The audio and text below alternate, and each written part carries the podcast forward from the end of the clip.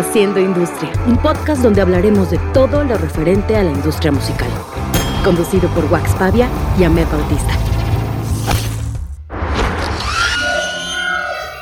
Nuestros invitados. Danny Bander, músico y compositor mexicano, fundador de la Vanderbilt y Danny Bander. Memo Galindo, músico y exlocutor de Reactor 105.7, fundador de Piluso y Galindo. Chato, ex guitarrista de Austin TV, director de Impresiones Macizas. Buenas noches, buenos días, ¿cómo están? Estamos en el episodio 16 de Haciendo Industria, el episodio 4 de la segunda temporada y el primer contratiempo de la segunda temporada. ¿Cómo estás, Ahmed? buenas noches. Muy bien, buenas noches. Feliz de la vida. En temporada ya de cierre de año, pero sí se armó este panel que me tiene muy emocionado. Gracias a todos por entrarle al tiro tan rápido. Sí, que de hecho eh, lo reaccionamos a, la, a, la, a, lo que está sucediendo en Internet eh, con esta docuserie que salió en Netflix llamada Rompan Todo. Eh, la realidad es que cambiamos el tema que teníamos con el Obviamente iba a ser Mandalorian, obviamente iba, obviamente a, ser iba a ser el final del Mandalorian. Tuvimos que cambiar el, el, tema, pero, pero creo que es, un, es parte de, de Haciendo Industria reaccionar también a lo que sucede en la industria musical. Al final es una industria que, como siempre les decimos, está viva, tenemos que, que reaccionar y tenemos que, saber eh, cómo, cómo trabajar con ella para que ustedes también sepan lo que está aconteciendo. Eh, en este contratiempo tenemos tres invitados que además son grandes amigos. Eh, preséntalos, Ahmed, por favor, querido. Perfecto. Tenemos aquí al señor Danny Bander, conocido como Danny Bander, ¿no? Porque fue el líder y creador de una banda llamada La Vanderbilt, que es de nuestra gloriosa satélite. Entonces lo conocemos de mucho. Perteneció, o sea, mucho tiempo a management de Wax. Tiene sus proyectos solistas increíbles. Hoy, hoy seguramente platicaremos un poquito de cada uno también para que la gente que nos escucha los conozca, pero muchas gracias por estar aquí. Tenemos a Carlos Antonio o Antonio Carlos, no sé con qué orden va, porque toda mi vida lo conocí como Chato y hoy me enteré que se llamaba de las dos. Eh, que además de haber pertenecido a una banda increíble que todos adoramos, que fue eh, responsable de mucho el movimiento de la independencia de México, es de las bandas de culto que existen, que es Austin TV, pero también es colega mío dentro de la industria del merchandising, es pionero de eso. Él está antes de Mercadorama, él ya tenía Hoopop, que era una empresa que, comba, que, combinaba artistas gráficos con merchandising oficial. Y en las historias donde hemos contado lo del Vive Latino, aquel legendario primer Vive Latino del 2009, ahí estuvo Chato al lado de nosotros, él ya con un camino recorrido. Y el tercero es nuestro querido Memo, Memo Galindo, que también tiene su proyecto musical. ¿Qué? ¿Hoy, hoy cómo se llama tu proyecto musical? Galindo se llama. Galindo. Es un Porque proyecto solista. Y también ha cambiado, ¿no? Antes eras otro proyecto. Era Piluso. era una Piluso. banda. Piluso. Ajá, Gracias. era una banda. Ese es el nombre que nomás no puedo recordar. Ok. Piluso hoy es Galindo, pero además Memo ha participado como locutor de radio, como un conocedor de música en español, de rock latino, y además conmigo, ¿no? Gracias a él hemos podido producir muros que están en edificios en el, en el primer cuadro de la Ciudad de México, entonces también es un promotor del arte y la cultura y todo en México, entonces nos interesaba tener todas estas posturas, pero sobre todo de gente joven que tiene nuestra edad, para que pueda filtrarnos esto que está pasando, ¿no? Porque en la red está muy dividida toda la opinión de lo que es Rompan Todo. Ahorita les explicamos qué es Rompan Todo. Produjo pero- todo- todos los años que vieron la Semana de las Juventudes chingona en la Ciudad de México, fue producida por el señor Guillermo Galindo. Claro. Cuando la Semana de las Juventudes era algo propositivo y chingón. Y. Y también Eh, era el ángel de la guarda de la Vanderbilt junto con Wax. Ah, mira. Net también. Mira, sí, to- todos estábamos metidos en el mismo mole. Entonces, bueno, bienvenidos. Este lo de Chapultepec. También. Lo de Casa del que Lago ver. también. Lo de Casa del Lago Sí, también. Ah, Casa del Casa del Lago, Casa del claro. Lago con sonidos urbanos, sí. Claro, sonido, uy, sonidos urbanos.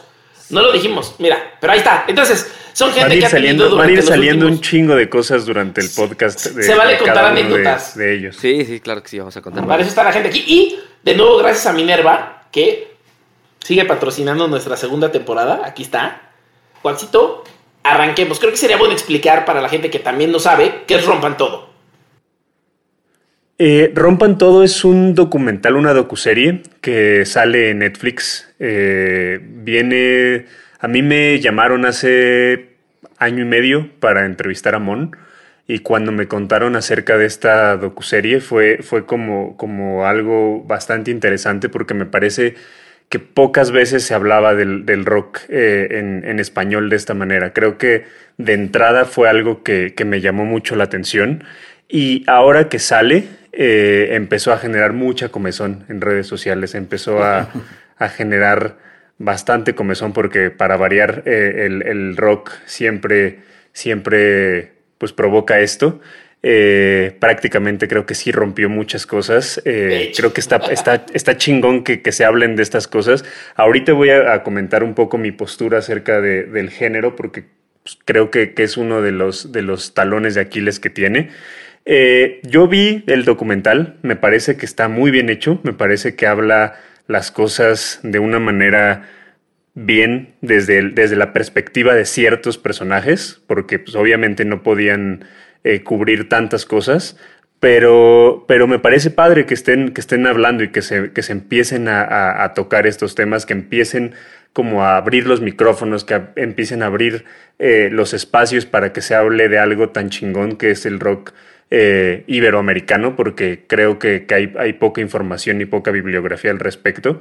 Y pues no sé, no sé qué piensen ustedes. He visto muchas, muchas opiniones. He visto sus opiniones en, en sus redes sociales. Entonces, de hecho, de hecho, por eso, por eso también por decidí, eso decidí, decidimos. Ya nos tienen estudiados, ya nos tienen claro, estudiados. Claro que sí. De hecho, por eso de les hecho, dije grabamos, que sin filtro. Tomamos screenshot por si alguien lo edita después de este pedo.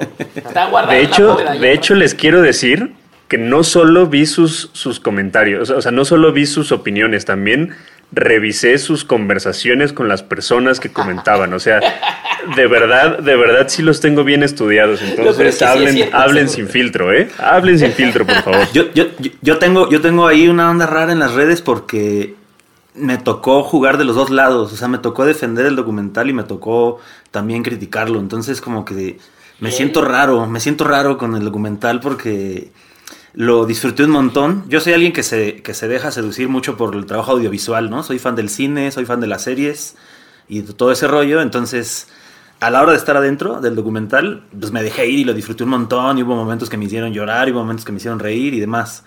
Pero sí hay muchas partes criticables que también es bueno mencionarlas y no quedarse nada más como, como con eso, ¿no? Como con lo, lo primero. Si tuvieras que decir, la balanza está más hacia que te gustó y te dejó un poco satisfecho o hacia que te dejó con comezón, ¿dónde estás ahorita? Yo, yo crecí con una enseñanza de mi mamá que me decía, arrepiéntete de lo que haces y no de lo que no haces. Entonces creo que es importante que se hagan y creo que es algo que tiene que existir y que se comente. O sea, finalmente, me, me, acuerdo, me acordé mucho cuando más chavo veía los, los documentales estos de Seven Ages of Rock, que Ajá. me emocionaban muchísimo y ya nos hacía falta algo así. Y creo que que es algo que debe de estar. O sea, si me tocara tomar partido, me iría por la defensa del, del documental, Bien. por lo que significa hacerlo. Pero creo que, que, quizá creo que es un rollo de nomenclatura. Tal vez fallaron con el nombre. Okay. tal vez no debería ser este, la historia del rock latinoamericano y debería ser tal vez la historia de un rock latinoamericano. O parte alguien. de la historia. Ajá, importante, okay. importante. Chingón. Pero es parte, chingón. es parte. ¿Quién de los demás? Chato, Memo, ¿quién quiere seguir? Tú, Chato. Pues suéltenlo, suéltenlo como lo yo dijeron. Que, yo en ese sentido creo que soy un poco, voy a ser un poco más neutral. Mm, creo que aquí no, no se me hace relevante saber si me gusta o no me gusta. O sea, realmente creo que la gente que sale en el documental pues tiene una historia y cuentan su historia. Y es muy válido. Ellos están haciendo un trabajo y yo creo que por ejemplo, un señor como Santolaya tiene todas las tablas y al menos en México tiene, o sea, dos de los discos que más han vendido, es el de Maldita Vecindad y de Café Tacuba, pues, o sea, tiene mucho de qué hablar y tiene mucho que aportar. Esa es su historia. Ahora creo que, pues sí tiene una serie de este, ausencias, el documental, como bueno, la serie, eh, pero me parece también muy relevante que una plataforma como Netflix este, eh, voltee a ver esto.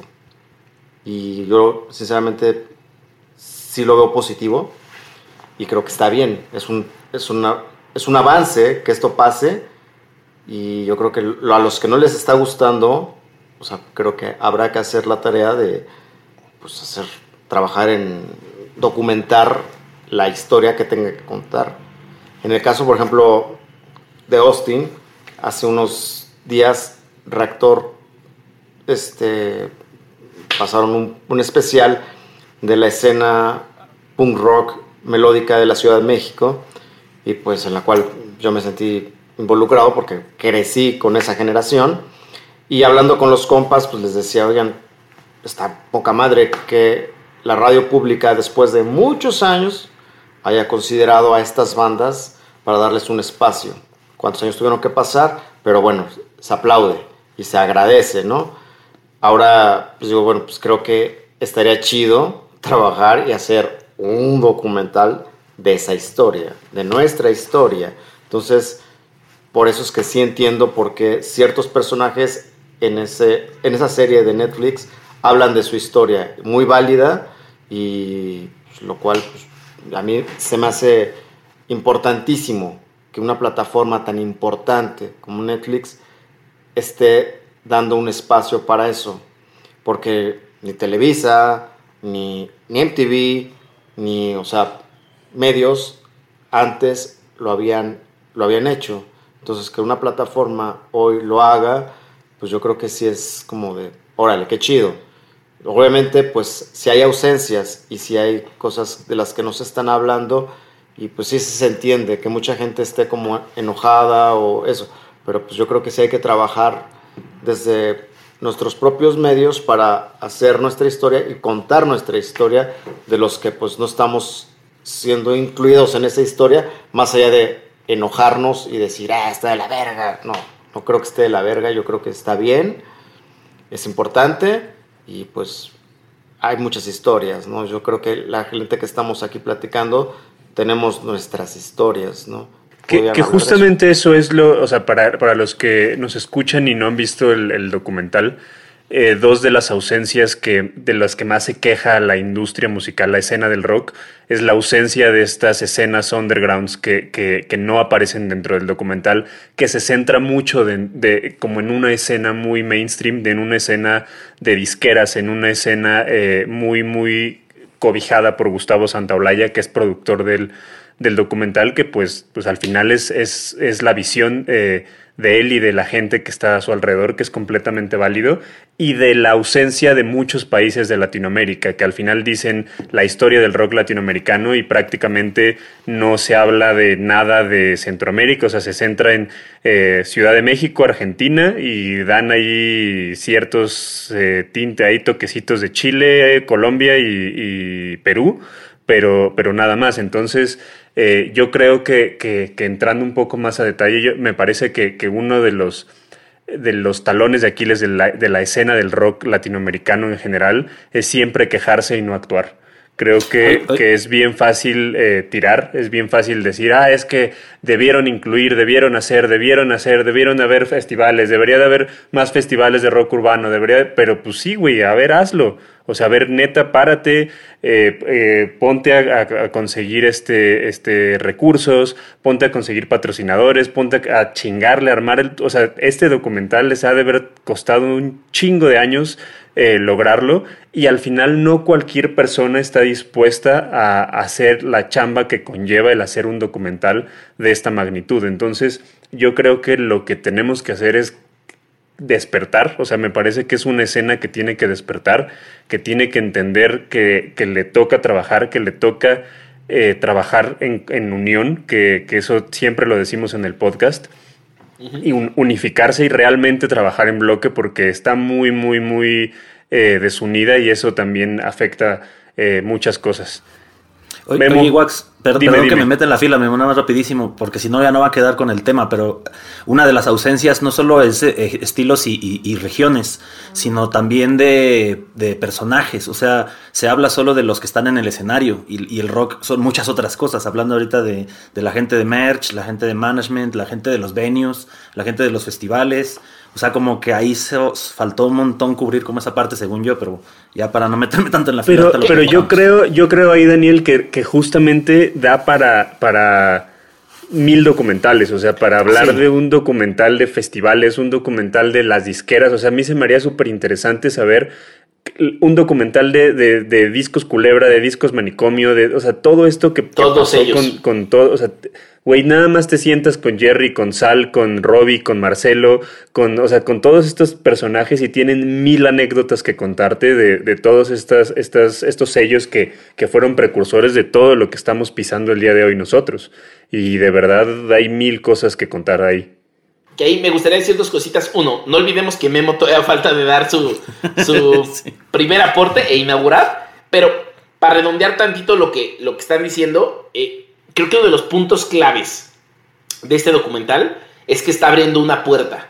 Y que lo bonito es que es una serie. Es una docuserie, lo que permite es eso, ¿no? O sea, temporadas.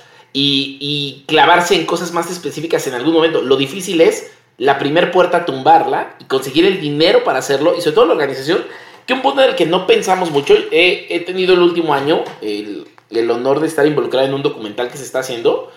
Y nada más de lo que implica los permisos de la gente que va a salir a cuadro o sus propiedades, entiéndase por propiedades, canciones, videos, presentaciones en vivo, cualquiera de esas cosas.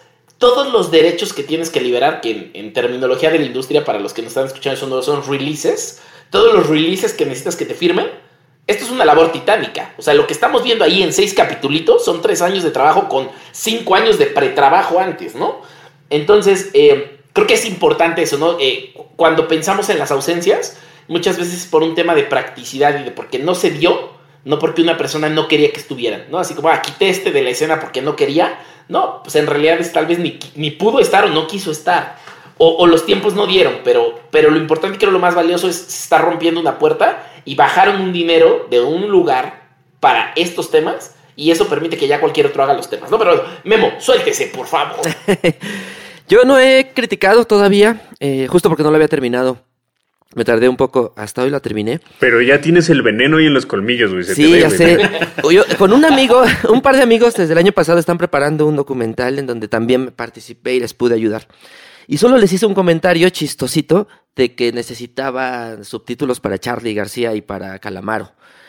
Como un cotorreo. Es lo único que he puesto del tema y la verdad es que me han preguntado un montón. Mira, sin sonar soberbio, eh, yo vi un documental en donde el 99.9% de las bandas las conozco y me gustan, o bueno, no, no me gustan, muchísimas no me gustan. Ahorita hablo- hablaré de eso.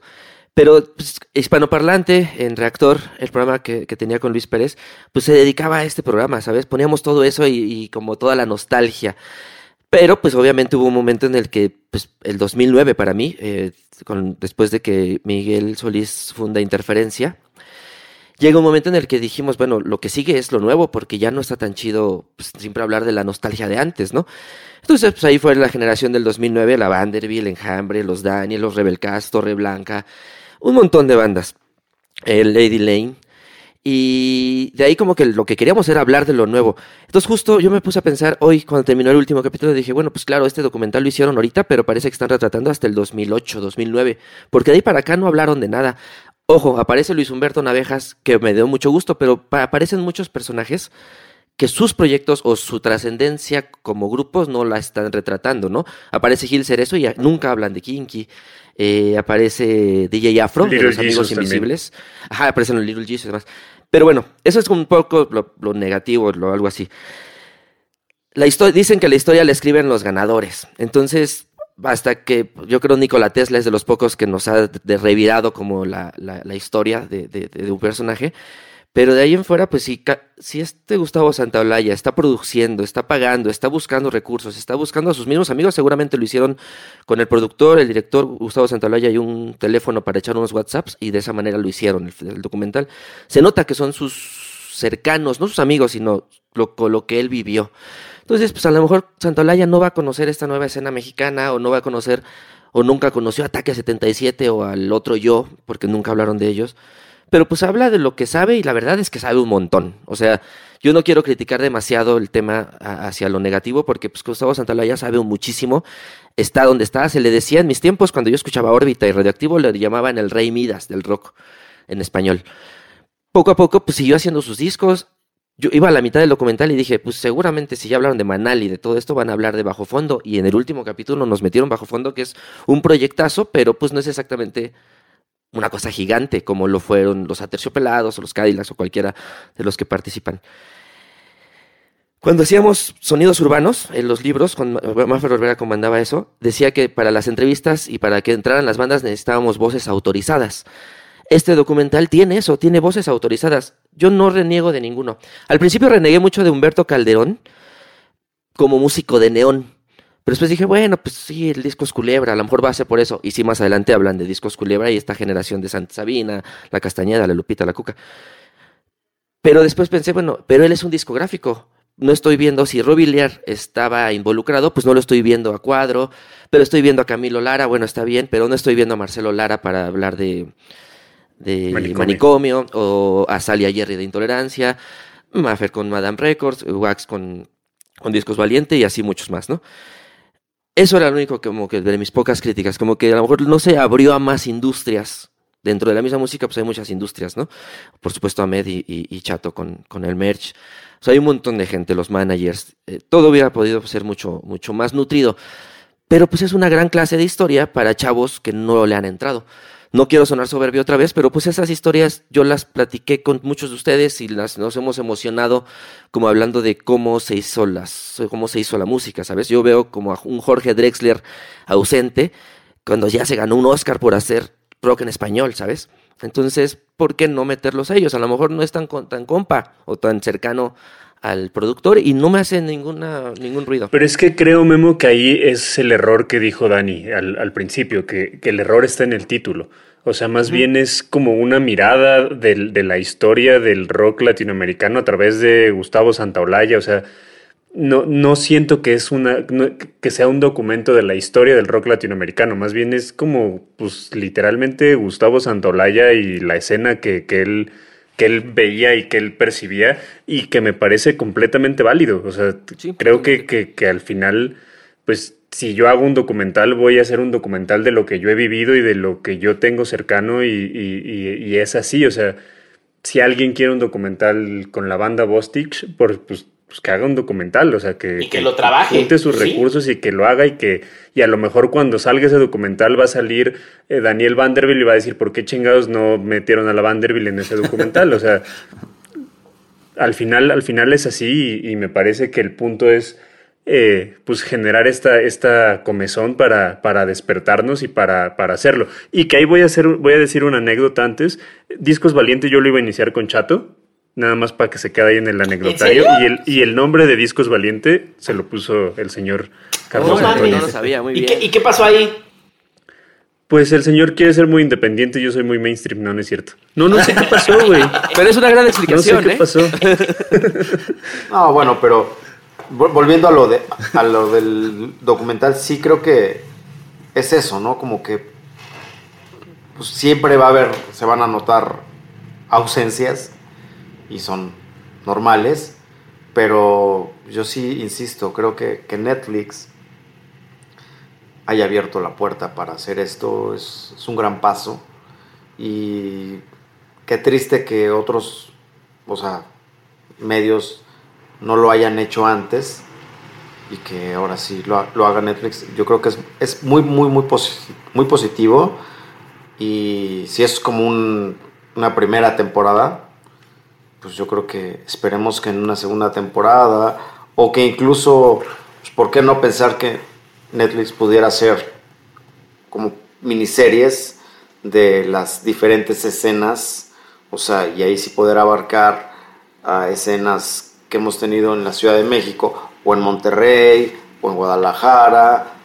Sabes que han sido muy importantes. O sea, por ejemplo, la avanzada regia pues, marcó es una embarradita, ¿no? Lo que pasan ahí y realmente los que conocíamos cómo trabajaban los Happy Five, pues había bandas, o sea, Arizona estaba increíble, o sea, había cosas muy increíbles que pues no se tocan tan profundamente.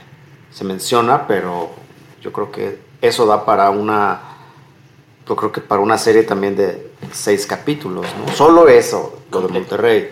Si te vienes acá, pues digo, la historia del un rock melódico o, la época de Size, ¿no? También da, para también una mini temporada también, o sea, yo creo que es un, es un primer avance y sí es cierto, o sea, la verdad es que pues a veces nos molestamos y nos quejamos, pero pues, no movemos un dedo. Entonces, aprender a hacer como, a, entender lo que se está haciendo y reconocerlo es un, es un paso muy importante. Y después decir, bueno, yo creo que mi generación hizo esto. Yo, pues, el sábado yo estaba hablando con compas de, pues, ¿saben qué? Pues con los, recursos que podamos tener, pues tratemos de hacer y contar nuestra, nuestra historia brevemente y que quede ya el testimonio. Obviamente, pues a lo mejor no le va a llegar a los argentinos, a los chilenos o a los colombianos, pero bueno. Y que ellos hagan el suyo. Claro, o sea, yo creo que eso sí es, eso es muy válido y, y, y pues, ¿cuál es, cuál, ¿cuál es la limitante?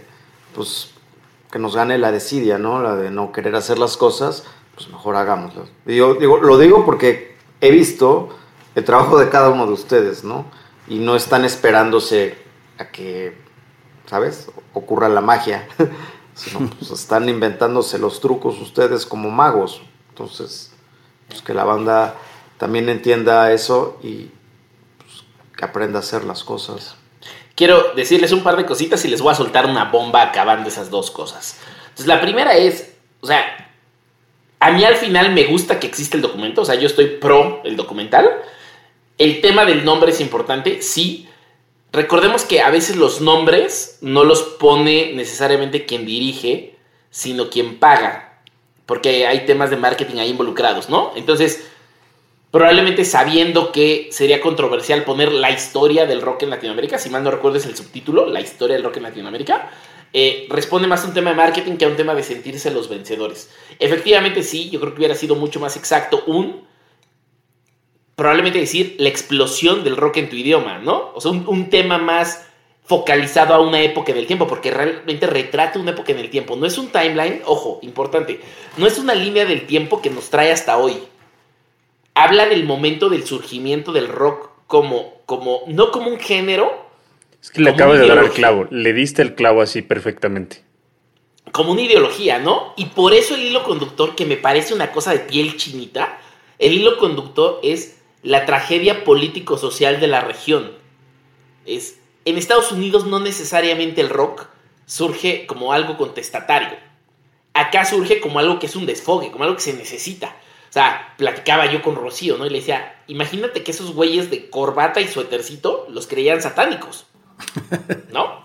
Entonces, entonces, a ese momento nos enseña todo, ¿no? Mientras en un lugar hay un temblor y hay corrupción, en otro lugar hay dictaduras y en otro lado hay dictaduras veladas y cuando se toca España, pues se toca muy suavecito, pero España viene de exactamente lo mismo. España viene de un país que tuvo una dictadura y que además protegieron su idioma.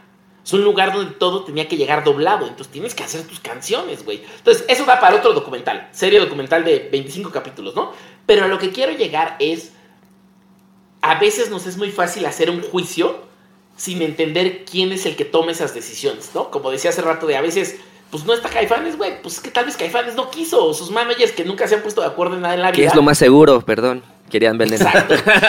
Pero entonces, por ejemplo, hoy escuchaba a Miguel Ángel Ángeles, que, que es el co-host de Ilana Sod en Aire Libre, que me encanta escucharlos después de Sopitas, todas las mañanas es lo que hay puesto en mi, en mi radio. Y de pronto él entrevistado, entrevistó a varias personas sobre el tema, obviamente súper controversial, y él hace un statement muy duro, que es de las pocas veces que no he estado de acuerdo con él, ya pronto se lo diré, pero hace un statement que decía, no me gustó que lo llamen rompan todo, porque es claro que rompan todo es una frase que el movimiento feminista ya tomó y ha hecho suya. Y entonces, uno, yo estoy pro el movimiento feminista. Dos, efectivamente hay muchas frases, como rompan todo, hay otras 500 que ellas han tomado y han apropiado que me encanta.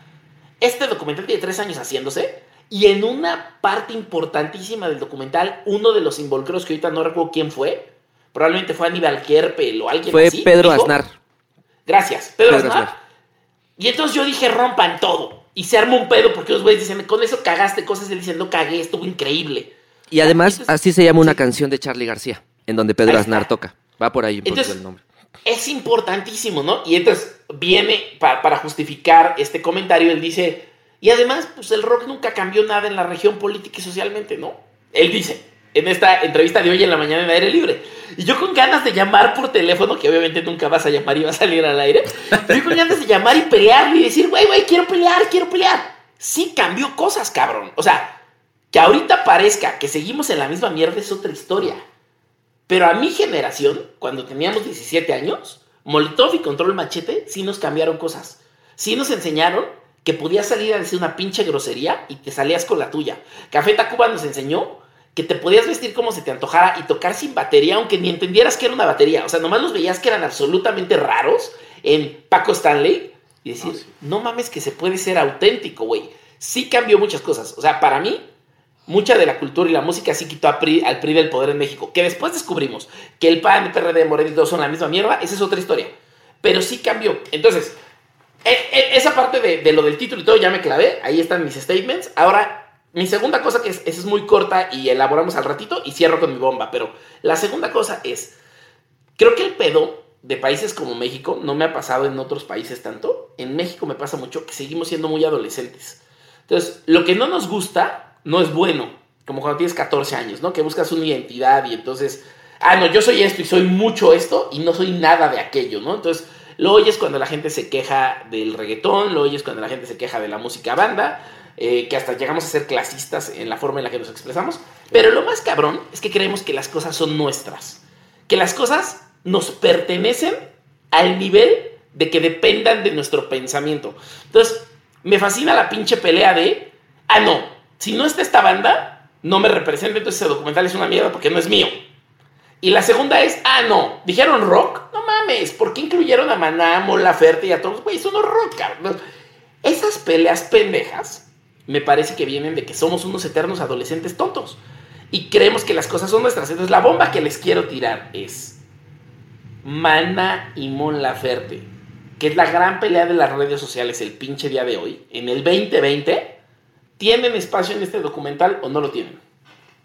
Sí, totalmente.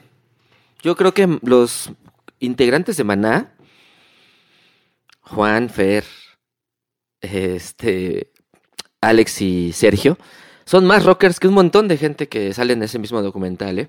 Pero ahí creo que trasciende un poco, bueno, y por Mona Ferte, por supuesto, eh, no, no, yo, te hay duda, yo te lo digo de primera mano, ¿eh? que, el Lamón es más pinche. Es más rocker que... muchos, claro, claro, claro. Exacto. Pero ahí yo creo que atiende, rápido voy a adelantar esta respuesta, eh, atiende un poquito a lo mainstream de la plataforma y del productor y del mismo producto como está plasmado, porque en cualquier parte del mundo o, cualquier visitante, cualquier turista extranjero que viene a México te habla de Maná como el gran representante de la música rock mexicana. No nos no interesa si a los mexicanos o nosotros lo creemos rock o no. Hacia afuera lo es y es lo más grande. Luis Miguel y Maná son los grandes artistas mexicanos en el mundo. Entonces yo creo que va por ahí, como pues, no lo podían dejar fuera. Es muy directo como todo lo que habla Fer y lo hace muy bien, no, no involucraron a más y a mí se me hace que muy bien. Y Mon Laferte como pasó con otros que mencioné hace ratito, aparece como voz oficial y una voz autorizada de la música eh, y no hablan de su proyecto. O sea, ¿por qué? Pues porque a lo mejor, como decías, la parte de la línea del tiempo, pues no llega hasta nuestros días, pero pues en realidad, eh, pues es alguien con una voz autorizada y yo lo veo muy bien ahí. es más, que a mí me parece que si alguien, que si alguien ha roto cosas en esta última década ha sido la, señora Laferte, entonces. Pero te digo algo, a la gente le gusta opinar y no informarse. O sea, no le gusta dar una opinión informada, le gusta opinar. Entonces, una cosa que platicaba hoy, que veíamos en la red, es cuánta gente opina de Mon como si el documental fuera de Mon. O sea, cuánta gente ahí diciendo, no mames, esto es rock, y se rasgan las vestiduras como, espérate, espérate. El documental además ni siquiera es de ella. O sea, pero obviamente te voy a decir algo que está de la, de la super chingada. Sí. La ausencia de las mujeres en el documental. Eh, hay muy poquitas, hay, hay, hay, realmente muy, muy pocas mujeres dentro de la parte del documental en general. Y que a pesar de que hay muy pocas mujeres retratadas dentro de este documental, a pesar de eso, la gente les tira mierda o sea, es como, como, como, no mames, o sea, de por sí les cuesta un chingo de trabajo a las mujeres, que, que, por, cierto iba a haber una mujer invitada el día de hoy y no pudo por, por un tema personal. Eh, pero, pero bueno, ese es otro tema. Eh, de por sí les cuesta un chingo de trabajo eh, estar dentro de la escena del rock y cuando lo logran, ya con el hecho de ser mujer, ah, no, es que eso no es rock, no, es que quién sabe qué, no, es que no mames, Julieta, no, es que ella, ella era rocker y después se fue al mainstream y después se hizo pop, no, no es, no es nada rock, no, o sea, como ya no mamen, de verdad, ya, ya estamos en el 2020, ya en, en verdad no mamen y, y ya Es que no esa es- estén- esa es- ya no esa es la gran- esas cosas. Esa es la gran pregunta. Desde hace rato que, que Chato mencionó a la avanzada regia, yo estaba pensando en este asunto, la definición. O sea, el rock tiene un gran un gran tema que discutir acerca de él, que es su definición. O sea, si hablamos de reggaetón, de cumbia, de, de cualquier otro estilo, queda muy claro estilísticamente que es su propio estilo, su propia forma, lo define. Pero el rock no, y lo, lo digo con la avanzada regia porque esa era la peculiaridad, ¿no? O sea, tenías a un grupo de, de hip hop o de. eh, junto a un grupo de grunge, junto a un grupo de bachata, y todo era rock. Entonces la definición del rock no está precisamente en su forma estilística sonora, pues. Lo rockero entonces, está en Dani, otro lado. Y- y- ¿Qué- o sea, lo digo como. rock? O sea, pero lo digo ¿qué es el justo rock? como por ¿La la, actitud bomba o la, de- música, güey?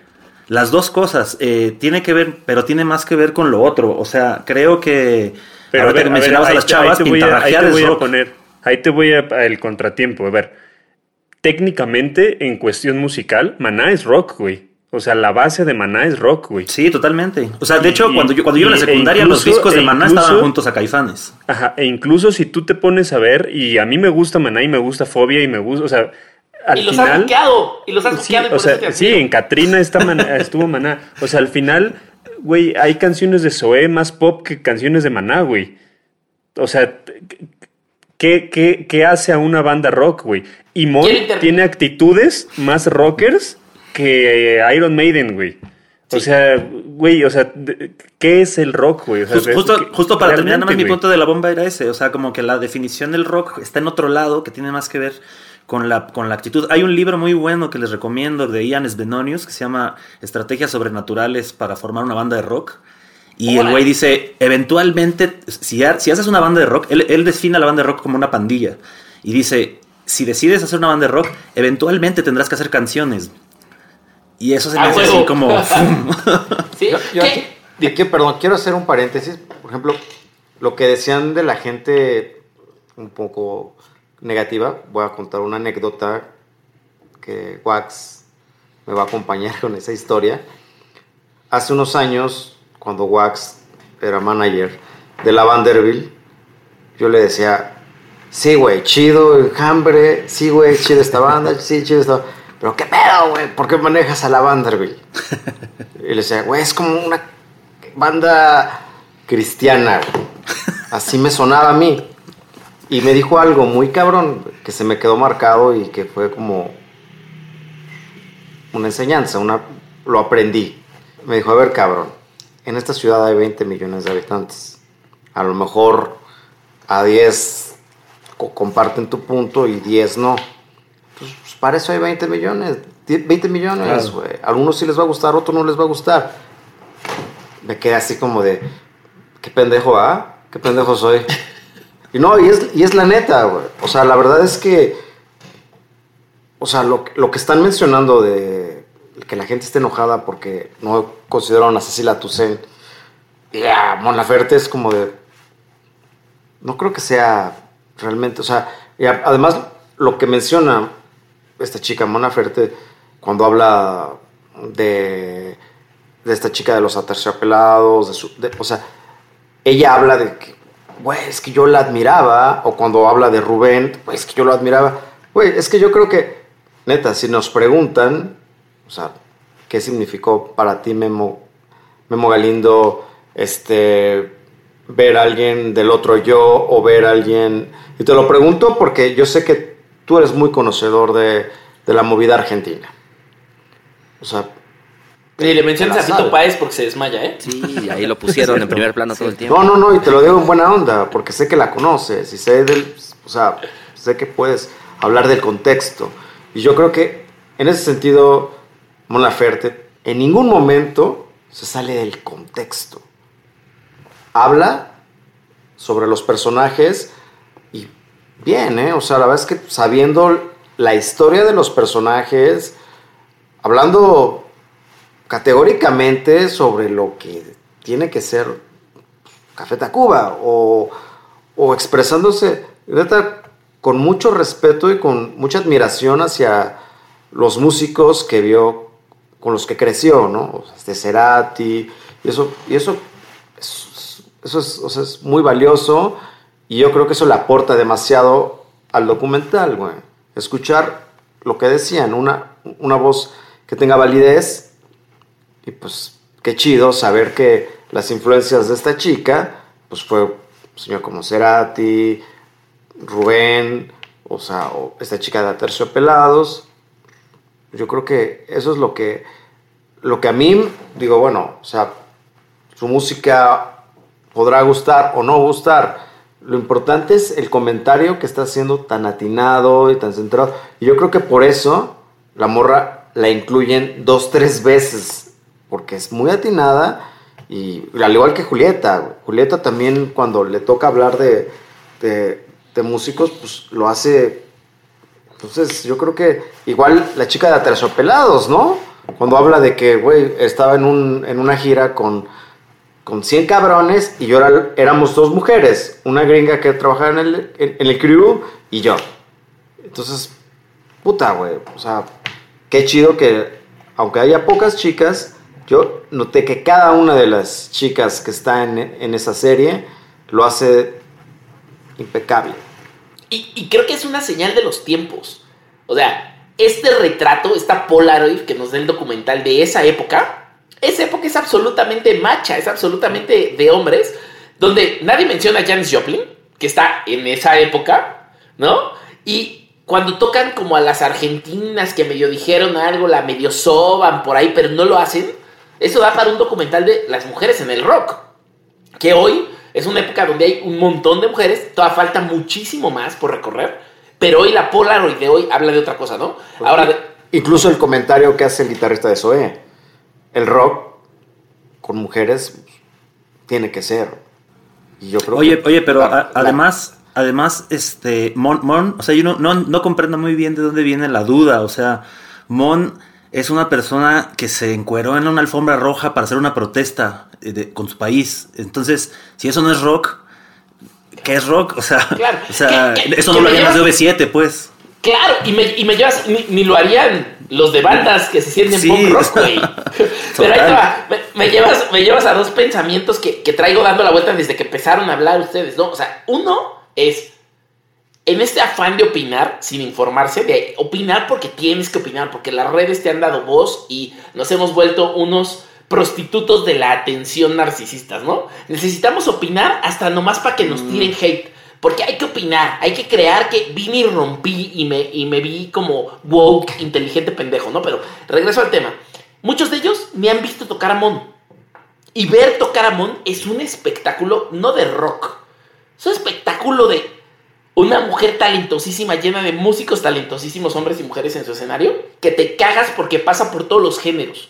Una canción es ska, una canción de rock, se echa un cover, luego echa un ranchero, luego... Quisieras bandas de ese nivel de pinche talento. Pero el que opina de Monkey no es Rock ni siquiera se ha dado el tiempo de ir ahí, que es una cosa que trabajar en la industria te da.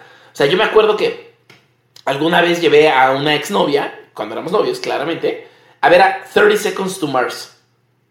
Y yo tenía unos tres años en la industria, fue Janina, ¿no? Y fuimos al Salón 21.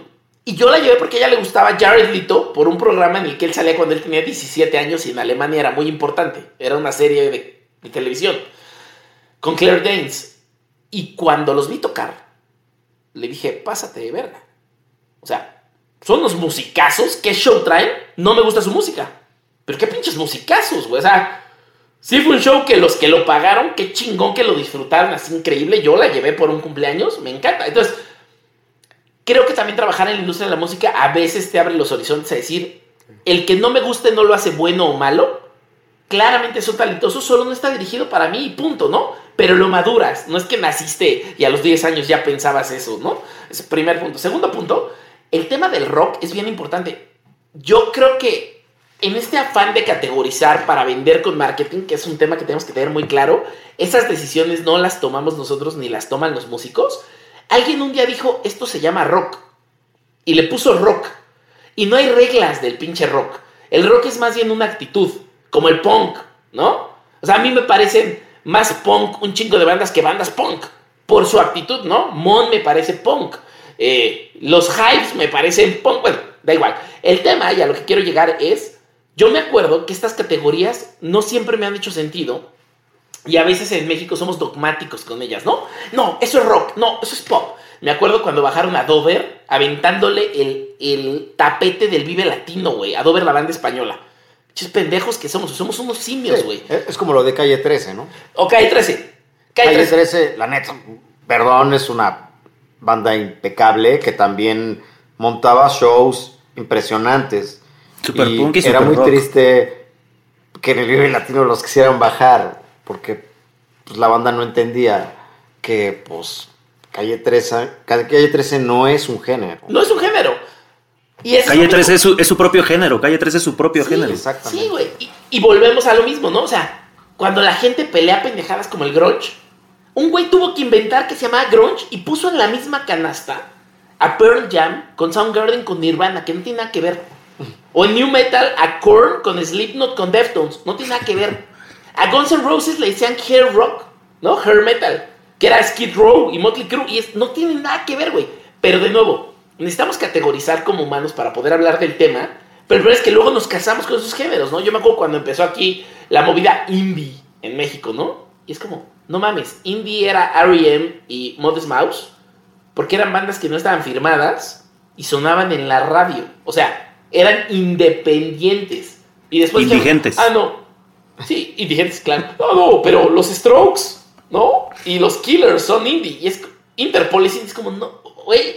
O sea, a ver, es que no es un género. No es un género. El problema es que nos casamos con géneros. Entonces, cuando dices, la otra vez nomenclaturas, ¿no? La historia del rock en Latinoamérica, siempre va a haber alguien que él sepa que es rock y, y diga bajo mis reglas, porque el rock es mío, eso que está ahí enfrente no es rock. Entonces es la peor pendejada que podemos hacer porque entonces se acaba la Pero sí es un tema completamente de Latinoamérica. O sea, Sí. las veces que, por ejemplo, con Mon hemos ido a, a girar en Estados Unidos o en Europa, o sea, en Estados Unidos en específico, o sea, de repente, por ejemplo, en Los Ángeles, que de repente llegó nomás ahí John Frusciante, el guitarrista del Red Hot Chili Peppers, o, Omar, o simplemente Omar Rodríguez, el Ay, no guitarrista de. Mars Volta. O sea, son personas que no están como de, ah, no, es que es pop, es que, o sea, John Frusciante dijo, qué cabrón lo hace la morra, qué cabrón canta, qué pinches musicazos trae, lo que tú estás diciendo, Med. Y, y son esas cosas que, que no están pensando como en géneros y que permiten que los artistas se desarrollen de una manera pues más, más libre, o sea que al final le importa el arte. Obviamente si hay una, una industria musical y hay un monstruo detrás de ellos, un monstruo mainstream eh, detrás de ellos, pero, pero sí, sí permiten que los artistas sean un poco más libres y que no estén como, como pues pensando encasillan. pendejadas. El otro día pensaba, ¿qué pasaría si, por ejemplo, un artista, o sea, pensaba en el caso de Miley Cyrus, ¿qué Ajá. pasaría si ese caso pasa en México? O sea, una cantante que, que nace de una telenovela, o sea, ¿quién, quién podría ser Miley Cyrus? Belinda, Belinda. Belinda, que de repente se vuelve rock y de repente empieza a hacer canciones rockeras y, y te atrae todo este pedo. O sea, ¿cómo, cómo la crucificarían en México? La no la No dejarían. existiría, güey. O sea, a ver, peleas tan básicas como la ley. En la ley en Latinoamérica la consideramos como pop, así como es el epítome del pop. Y es, o no, güey. El disco doble opuesto es absolutamente rock. Pero vinieron a México, hicieron una carrera, seguramente por decisiones junto con disqueras y un tema de marketing, decidieron irse Está más pop. pinche Pero gótico la ley, güey. es que es todo. O sea, cuando analizas también Soda Stereo, es, es todo, güey. O sea, teníamos que tomar de todos lados. Que por cierto, paréntesis, me fascina que si hay un momento de redención del documental donde dicen, sí copiábamos a Police. Me fascina, Sí, sí, sí, güey. Gracias, gracias. Se echaron a los haters a la bolsa diciéndoles, venga, mijo, venga, mijo, póngase aquí en la bolsa, vamos a seguir hablando los adultos, güey. Pero está bien cabrón, güey, el, el que no podamos entender, o sea, a Coldplay sí le permitimos lo que sea. A YouTube sí le permitimos lo que A- sea. Ahora, por ejemplo, esto que estamos discutiendo nosotros, o sea, pasa en Argentina, o sea, en Argentina la, la banda, o sea, que pueda ver este documental que, digo, abarca mucho de la música argentina y hasta, por cierto punto, profundiza mucho en, en- en la música underground de Argentina, aun cuando falta que hablen de dos minutos o del otro yo, o no sé.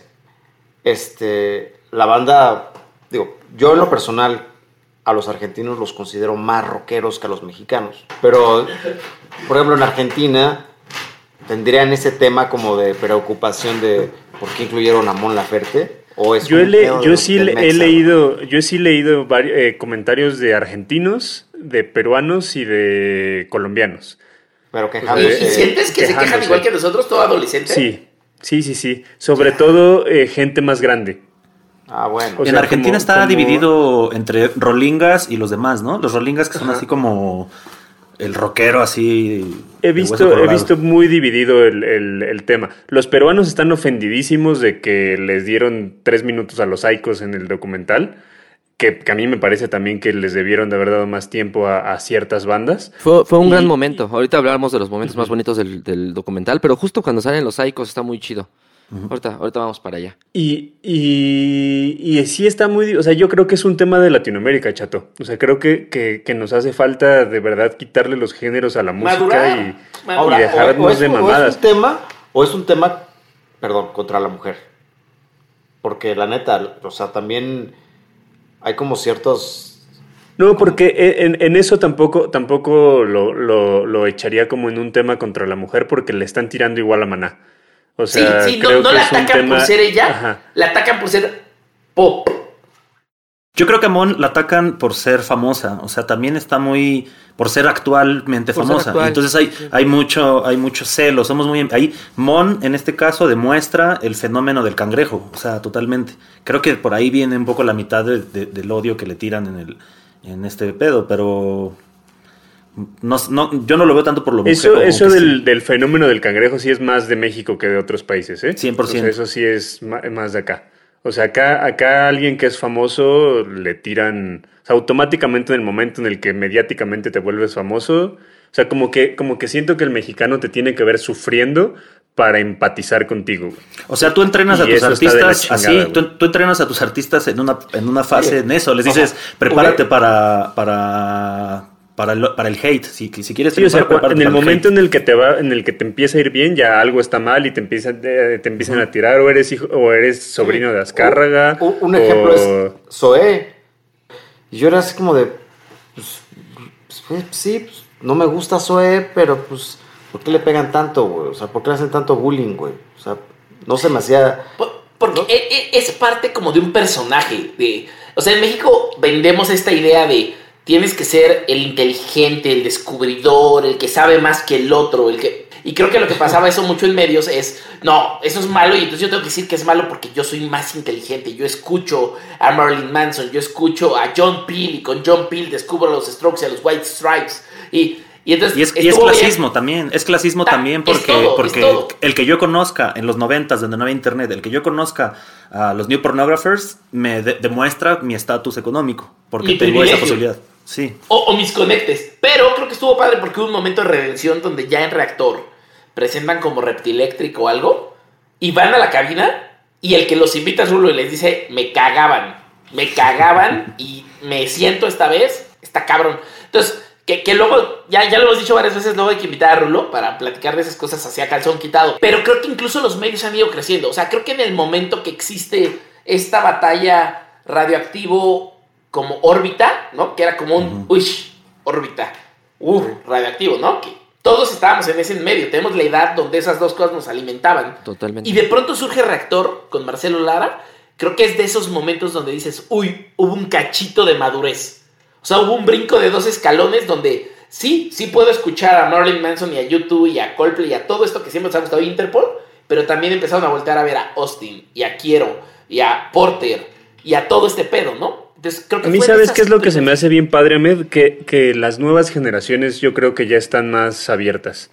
Yo Sí. creo que ya no es, ya no son, ya no son como nosotros. O sea, Correcto. yo veo, pues simplemente mis sobrinos que tienen 17 años, 14 años, por ejemplo, ya no ven a, un Bad Bunny como algo malo, a un J Balvin como algo malo, el trap ya, ya lo ven como algo natural, o sea, ya ven, ya ven algo normal que de repente ver a un rockero haciendo algo con un, con un trapero. Entonces, yo creo que eso se va a ir quitando y, creo que es algo que también nosotros tenemos que, que, que entenderlo y sobre todo yo creo que si nos dedicamos a la industria musical y si se van a querer dedicar a la industria musical y si van a querer tener un proyecto musical, quítense todas esas pendejadas porque al final... Etiquetas. Yo creo que, que, las personas que más han hecho cosas interesantes en el arte son las personas que han roto eh, los estereotipos y que han, que han justamente que lo han roto todo y que han, que han eh, mandado los géneros y, la, y la, los estereotipos a la, a la, chingada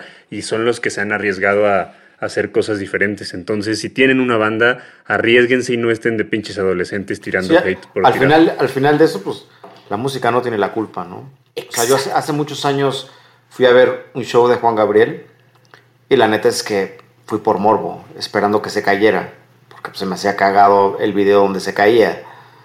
Ignorantemente yo pues, esperaba eso. En la segunda rola yo estaba de pie cagado viendo el show de Juan Gabriel, así hoy está en mi top 3 de los shows más cabrones que he visto en mi vida. Sí. Oigan, y ya, ya para, para ir eh, yendo hacia el final, a la recta final del, programa, eh, ¿aprendieron algo del documental? Sí, pues, pues sí, yo aprendí mucho. Yo pienso que faltaron un montón pero de algo, cosas. Pero algo así que digas, como no mames, no, no sabía. O sea, por ejemplo, me yo. Me enseñó. Yo, sinceramente, yo, yo sabía de la importancia de Charlie García, pero no sabía realmente lo que había hecho a nivel historia en el rock argentino. O sea, no, no, no sabía el peso que había tenido musicalmente él. Eh, como, o sea, de verdad me, me, dieron ganas de escucharlo más, más a fondo. Bien. Bien, bien, bien. Sí, pues un aprendizaje como en ese sentido histórico totalmente. O sea, a mí me pasó lo mismo. O sea, me bajé el Clicks Modernos y lo estuve escuchando toda la semana y, se, como que ya tenía por ahí pistas de él, su clásico, el famosísimo brinco de varios pisos de un hotel, que no, los, no sale en el documental, pero lo ponen en las cortinillas de, como de corte comercial. Sale el, brinco famoso de Charlie García. Y así como ese, muchas, o sea, incluyendo hasta Maná. O sea, hay cosas de Maná que yo no sabía que, es como para, para la enciclopedia que uno ya lleva por ahí como de enseñanza. Ahora yo estoy dando clases, entonces me dieron mucho material para mis clases también. Ah, claro, tú debes de tener mucho material en cuanto al, tema de la historia ahí. Bien, déjaselos a tus alumnos. Ya va a ser pregunta de examen. Como aprendizaje, pues creo que toda esa parte del que retoman de la historia del rock mexicano, pero como que retoman canciones en inglés y las hacen en español y que lo mexicanizan. Eso para mí es así como de, órale, ¿sabes? Porque yo todavía con el paso del tiempo escuchaba canciones que decía, ah, cabrón, está, estaba en inglés. O sea, no, no, es, es, verdad, ¿eh? Y pues, cuando tocan esa parte, a mí me, a mí me encantó a mí me gustó mucho como, digo, nunca, nunca he sido fan de Enrique Guzmán y eso, pero saber como la historia de todos esos personajes y cómo surgen y, y las bandas, me imagino el contexto súper complejo de qué chingados había en ese momento y qué podías tocar y qué, cómo lo puedes hacer. O sea, se me hace, se me hizo súper interesante y, muy bonito. A mí, o sea, a mí la parte que me enseñó es que como que me permitió juntar un montón de recuerdos y un montón de, de aprendizajes en un árbol genealógico y en una línea del tiempo. O sea, como que por fin ubiqué todo, ¿no? Este, este podcast con Wax nos ha enseñado mucho, nos ha permitido conocer a gente que conocemos por una u otra razón y que cuando los entrevistamos entendemos que se conectaron con todos en un momento del tiempo. Y entonces, por ejemplo, cuando ves el documental de Dr. Dre y Jimmy Iovine, ¿no? Por Beats y por Apple, pero luego ves todo lo que tocaron atrás, o ves el de LA Confidential con Mr. Cartoon y, y, el fotógrafo que ahorita se me olvidó el nombre, Esteban Oriol, y ves que también tocaron a todo mundo, ¿no? Snoop Dogg, Eminem, todo, o el otro Marilyn Manson, Trent Reznor, eso me empezó a pasar con el documental, como que empecé a cachar como, ah, a ver, a ver, a ver, Entonces empezaron acá y de acá brincaron acá. Y como esas cosas que no entendías cómo pasaron, y dices, ah, no mames, o sea, yo ubicaba que Santolaya era cabrón, pero no ubicaba que estuvo atrás de tantas cosas. Entonces, yo Humberto Calderón Y lo que, y que ahí, que ahí, perdón que te interrumpa, Med, escuchen el episodio número 13 de Haciendo Industria. porque 14 de Chavarín. 14, perdón. El de Chavarín, que hablamos de la parte de Chavarín, trabajando con Gustavo Santaolalla en la parte de... Y Aníbal. Kerpen. Y, Y Aníbal Kerpen. que es, ese momento de ese documental es. Chavarín entrando a la industria. Exactamente. Y es explotando Molotov y explotando todo, que es cuando él tiene Naco y entonces empieza a hacerle merch. Y él es el, el, el proto-merch de México. Él es el que inventó el merch en México, el que inventó el- también el streetwear, Chavarín. Pero bueno, regreso después de ese bonito comercial. Que de pronto conecto todo y digo, no mames, claro. Así como ves series de narcos, que alguien descubre un negocio del narcotráfico o algo, pero cuando llega a México lo potencia y llega a otros mercados, así es la música. Llegaban aquí y alguien dijo, oye, hagamos un sello y pongámosle así. Y entonces tuvieron que descubrir cosas locales y tuvieron que jalarlas y luego explotó una línea completita a toda Latinoamérica, ¿no? Entonces, yo todo eso no lo tenía tan claro. Y de pronto cuando lo cacho, digo, uy, a ver, Dani, dale, dale. Y ahorita que mencionas eso, este, mucha gente se quejó de que era el documental de Gustavo Santolaya. Yo creo que un verdadero documental de Gustavo Santolaya sería bien interesante por justo todo lo que hizo. O sea, simplemente aquí en México él se encargó de los tres discos como punteros, que es el, el- el circo, el rey y el, y el donde jugarán las niñas. Y partiendo de ahí, nos podríamos ir a un montón de cosas que hizo como productor, porque él es el diseñador ¿Crees, del a sonido. ver, Daniel, ¿crees que sea el Rick Rubin latinoamericano? Por supuesto, y, o, o- o alguien por el estilo. Güey, Probable- probablemente Rick Rubin. Amores Perros. Él, es, él hace Amores Perros, o sea, y, Lin- creo, que Lin, creo que Lin seleccionó las canciones del, del- que ya estaban Y hechas y él Y hace el, otro. Justo Ajá. cuando, cuando, escucho, cuando leo comentarios como de León Larregui, como de que, ah, pues es que es este señor y sus amigos, pues es como de, pues es que, pues realmente el señor tiene todas las tablas, ¿no? O sea, Por eso yo decía o al principio que era una cosa de nombre. Le hubieran puesto el Evangelio según Santa Olaya. Y Ahí ya. bueno, es un gran nombre, vas, cabrón. salta, hola, ya queda acabado de cabrón. Ahí me pasan las regalías del, del nombre. No. No, sí, la verdad es que el señor tiene todas las tablas y pues, por, por él pasa parte de la historia. Por eso es lo que yo decía en un principio. Ellos cuentan su historia y es una historia muy válida porque pues, la hicieron, la construyeron. Pues, no podemos estar enojados con eso porque pues, sería algo muy, o sea, egoísta de nuestra parte decir, ay, no, porque a mí no me incluyó, güey, entonces no está bien. No, güey. La verdad es que pues, es su historia, más bien a nosotros nos corresponde construir nuestra historia y dejar testimonio de nuestra esta historia. Yo creo que es algo muy valioso, yo creo que es un documento 100% recomendable. Yo se los recomiendo, vayan, véanlo, son seis capítulos de 40, 45 minutos más o menos. Eh, y para finalizar, eh, voy a transformar un poquito las dos cositas de Ahmed. Eh, vamos a recomendarle a la gente dos, dos artistas del documental para que los escuchen, no los clásicos.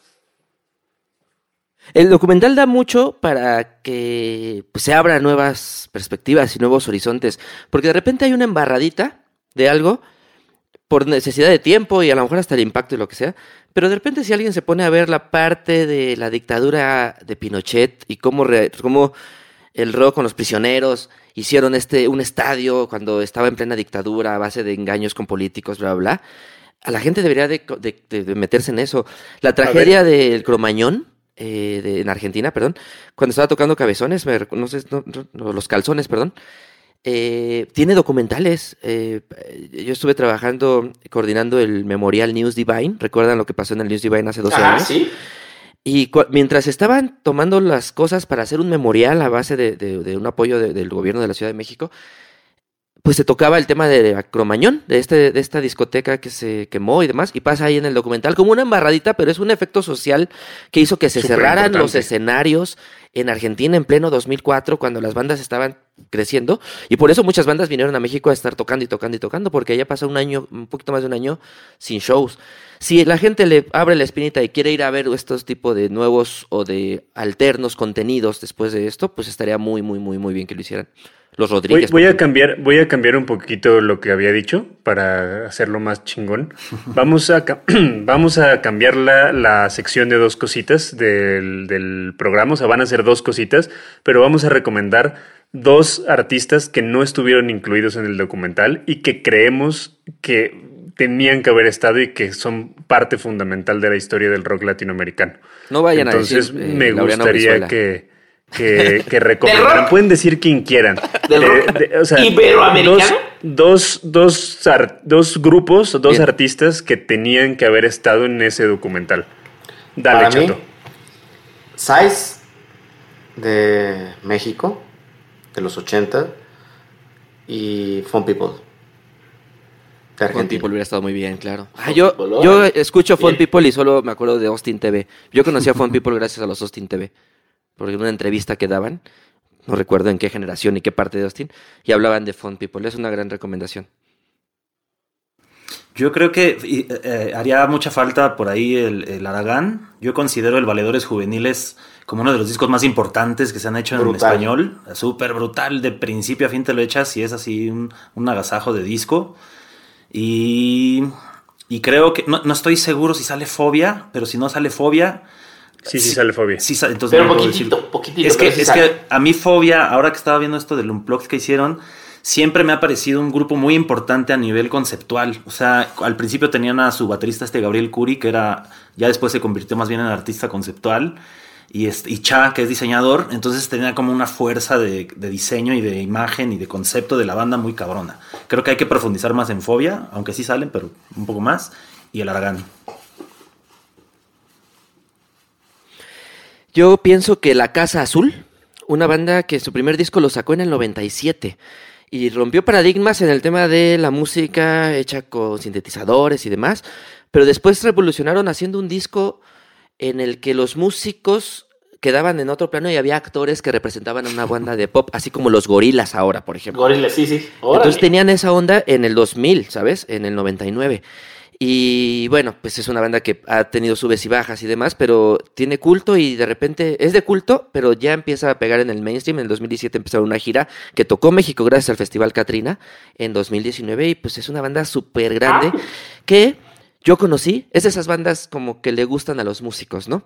Eh, me acuerdo, tengo muy claro que Jorge Drexler es un músico para músicos, el David Aguilar es un músico para músicos. Yo creo que la Casa Azul así pasa, ¿no? Rancid. De repente Rancid, yo he, escuchado más recomendaciones en toda mi vida de Rancid hecha por músicos que por los fans, digamos, ¿no? Y así pasó. La Casa Azul, un montón de bandas, reunió al ska, reúne al, al, al grunge latinoamericano, reúne un montón de géneros que les gusta esta banda llamada La Casa Azul. Estaría bueno que la vean, son, son españoles, pero bueno, es parte de eso.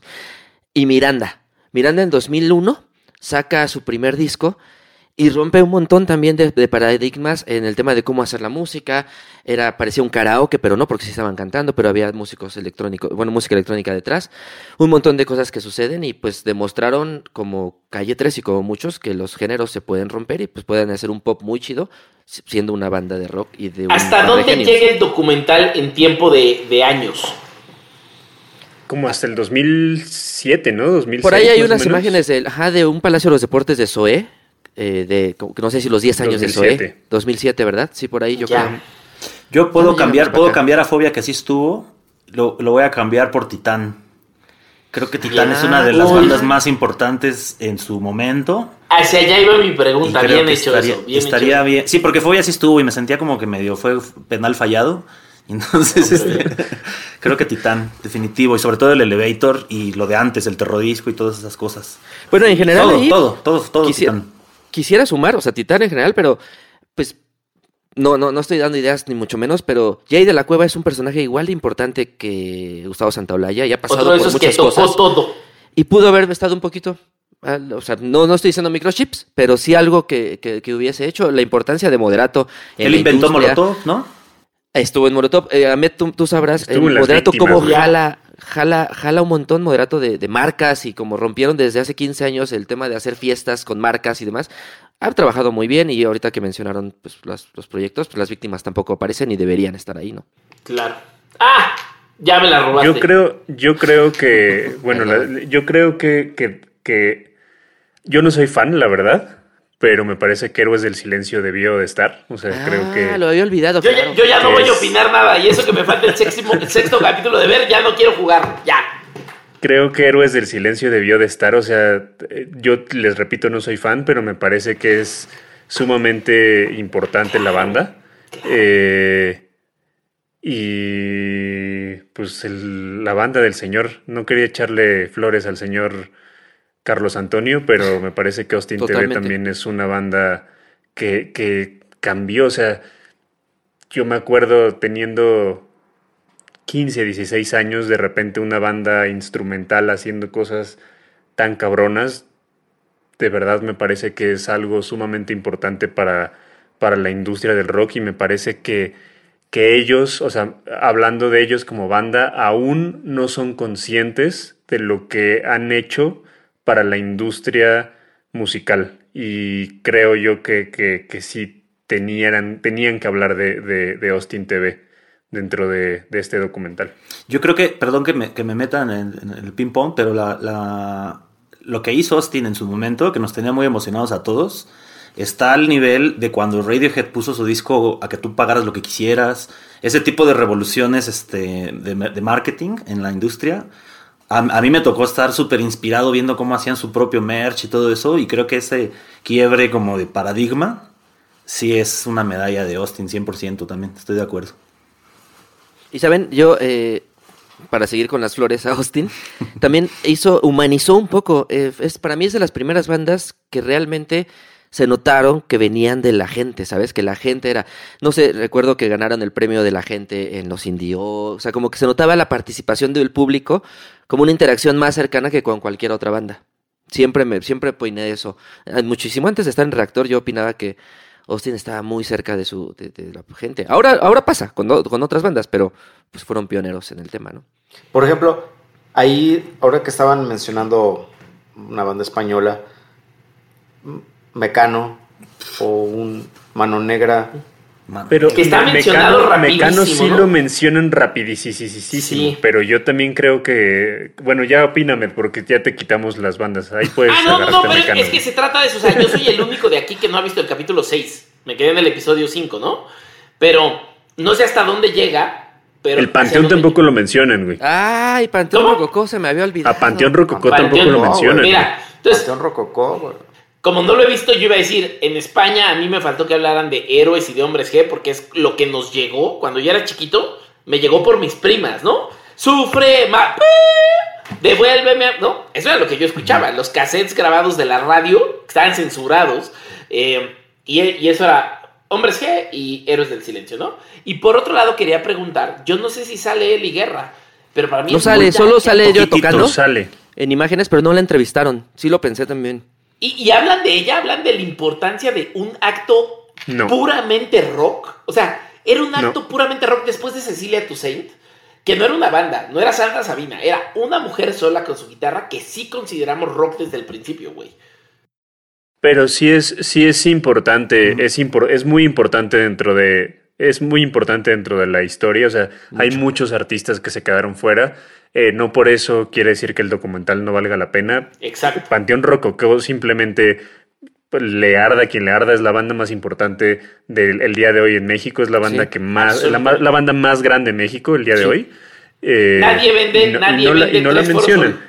Y, y no quiere decir que no valgan o que no importe, o sea, simplemente no la mencionan. Si alguien quiere hacer un documental de Panteón Rococó, bienvenidos, háganlo. Hace Betito, falta, ojalá, ojalá hagámoslo, No, hagámoslo. exista. Simplemente un, Ojalá un exista. de la, de la escena Sky, de la historia Sky. Yo creo que Estaría cabrón. Sí Claro. da, sí da. Oye, ¿y ustedes creen que, que ahorita que decía Chato de, de este Manu Chao, de Mano Negra, son franceses, pero su carrera básicamente, o sea, él habla en español y creo que vive, vive en Barcelona, o sea, sí entraría, ¿no? Yo también creo que... Yo creo que es muy importante también, igual que, que Hombres G, igual que Mecano. O sea, me parece que, que sí Qué faltó mucho, pero que, que de verdad vale mucho la pena que le echen un ojo. Estamos Pues, muchas gracias. muchos nombres, perdón. No, No, adelante. estamos diciendo muchos nombres españoles. Veo como que quizá un poco como en la escuela y quizá como por seguir muchos paradigmas y mucho, mucho dogma, dijeron que sea latinoamericano y intentemos olvidarnos. Hablan un poquito de los Rodríguez, argentinos tocando en España y demás, pero veo que falta mucho español que para nosotros, pues al ser el mismo idioma, pues Pues parte del, crecimiento del rock. Nacha sí. Pop y otros. Sí, y está. Santiago Austerón, que me dio mucho gusto. Oigan, otro momento bien bonito, no sé si se dieron cuenta, yo nunca había visto un pedacito de una entrevista de Cerati en donde dice, estoy muy orgulloso del disco Fuerza Natural, si yo me retirara hoy, esa sería mi obra maestra. Ahí lloré. Obviamente no me voy a retirar. Ay, cabrón, ni duele un montón porque la siguiente imagen es el funeral. Es súper triste. Y qué bueno que una obra maestra como esa, pues, pues quedó plasmada ahí. Súper de- duro. Es como cuando dice que su canción favorita es Lago en el Cielo y con esa fue la con la que se despidió. ¿no? Son como momentos así como... Sí, como que hay- tiene el, el documental, bueno, la serie tiene como varios momentos de piel chinita. Ese que mencionas de Cerati, o sea, todo el, la- el movimiento político también de pronto es como también como eh, escalofriante, ¿no? Todo lo de Pinochet, lo de Argentina, lo del 68 en, en la Ciudad de México, pues, o sea, hasta lo, hasta lo del 94 con el zapatismo, como que tiene momentos bien escalofriantes. Y seguro, Sí. Ahmed, no, no te diste cuenta y no lo mencionaste, pero sale Santiago motorizado en el último capítulo. Y es ah, muy es bueno. que no lo he es- visto. Es que no lo he visto, pero lo voy a ver. Y hubiese, seguramente. adoro. ¿no? Y no hablan de la banda porque a lo mejor por lo mismo, pues era un poco más actual, pero él es una voz autorizada dentro de este movimiento claro, de, la, de la unión de brutal. músicos independientes que, fue- que echó a andar eh, Cristian Aldana. Cristian Santiago es de los, de los que dirigían cosas hace muchos años, ¿no? Pero bueno, ahí estaba. También me gustó cuando muchos músicos reconocen que la ley aquí en México era súper grande, ¿no? Que dicen, Es que hacía tres auditores nacionales Lo cuando era, ningún músico de Sí, rock lo era, hacía... Lo, e- lo siguen siendo, güey. O Sí, sea, claro. la ley sigue siendo. La gente de repente Sí, eh, pues, trata el mal mismo a... Maná, güey. El mismo Maná, o sea, yo no sé por qué puede haber tanto ardor por una banda in- mexicana internacional. O sea, que en Alemania, donde seguramente hablan alemán, Claro.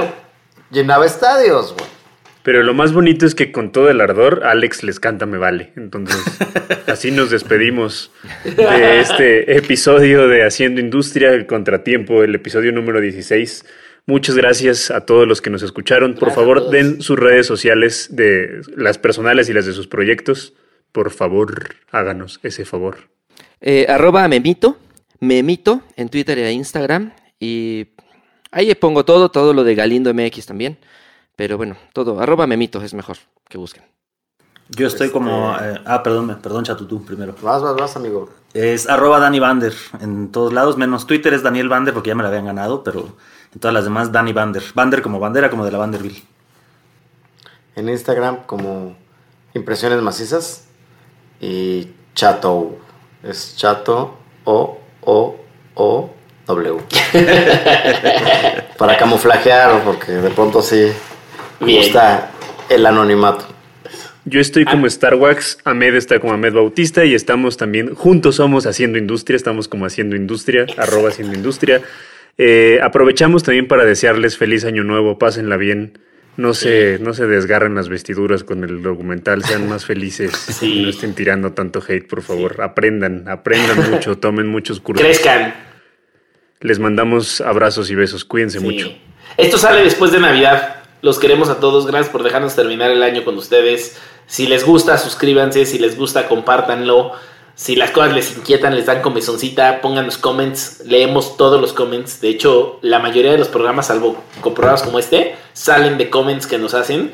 Y para cuando escuchen esto, el Patreon está arriba. El Patreon, donde nos pasan algo de dinerito para seguirlo haciendo. Gracias a ustedes, gracias a Minerva, gracias a todos los invitados. Gracias a Luis, a Benito, a Miguelito, a Gina, a Pony, a Playmo, a todos. Muchas gracias. Feliz cumpleaños, Wax. Si sale después de Navidad, feliz cumpleaños. Gracias. De hecho, Muchas sí, gracias. feliz cumple, Wax. Adiós. Si quieres conocer más de las personas que hacen industria musical, no olvides suscribirte y ayúdanos compartiendo este podcast para hacer una comunidad más grande.